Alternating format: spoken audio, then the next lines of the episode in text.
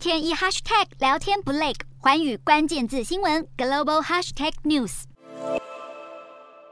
缅甸前国务资政翁山苏姬被罢黜后，面临贪污、违反选举法等至少十八项罪名。如果全数都被判有罪，刑期最高可达一百九十年。十五号再遭缅甸军政府法庭判处六年徒刑，如今总共面临十七年徒刑。军政府去年二月推翻民选政府夺权以来，缅甸陷入动乱，犯罪滋生，有心人士钻法律漏洞，勾结贪官污吏，衍生出的其中一个问题就是人口贩运。台湾、中国等地的年轻人受到高薪诱惑到柬埔寨打工，却遭人口贩运集团控制的事件层出不穷。但不止柬埔寨，位于缅甸的 KK 园区更是恶名昭彰，被称为东南亚人口贩运的最终站。不少受害者被诱骗到诈骗园区，最后没了利用价值，就会被卖到这里，被迫继续从事诈骗工作，甚至被强摘器官抛尸海底。KK 园区位于缅甸苗瓦迪地区，靠近泰国边界，不仅高墙围绕，更有武装人员驻守，如同监狱一般，戒备森严。高层多为中国籍，以成功企业家的形象拍摄宣传片。四十岁的佘志江就是 KK 园区的物主之一，中国湖南省出生。二零一二年遭中国当局通缉，逃往东南亚。二零一七年取得柬埔寨公民身份，因为长期经营非法线上赌场，遭国际刑刑警组织发布红色通缉令。日前在泰国被捕，等待中国引渡，可能面临最高十年监禁。据传各国警方正准备联合突击 KK 园区，涉嫌贩运人口的集团得知后，马上将被囚禁者降价转卖，想要转移阵地。